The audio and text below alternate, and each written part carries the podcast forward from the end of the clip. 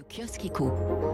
À la une des échos ce matin, cette photo de quelques New-Yorkais sous un drapeau américain flottant au vent, tandis que Manhattan, à quelques centaines de mètres, est encore fumant. Ce titre, 20 ans après, et une série d'articles autour des États-Unis d'aujourd'hui et des deux décennies passées.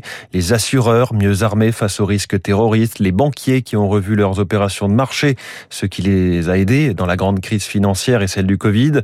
Comment le transport aérien s'est adapté à la menace, comment les architectes ont retenu les leçons des faiblesses des tours jumelles.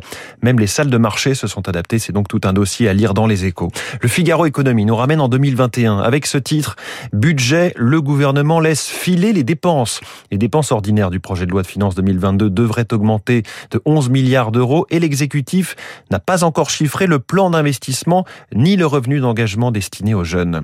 Ce qui inspire d'ailleurs ce matin au journal L'Opinion ce titre Budget 2022, Macron se garde 5 milliards dans la manche. Le PLF projet de budget est un texte à trous, côté dépenses, souligne l'article. On y revient dans un instant avec Émilie Vallès du service économie de Radio Classique. Dans le Parisien aujourd'hui en France, petite mise à l'épreuve des faits d'une proposition de campagne d'Arnaud Montebourg que Marine Le Pen a reprise à son compte hier, la renationalisation des autoroutes.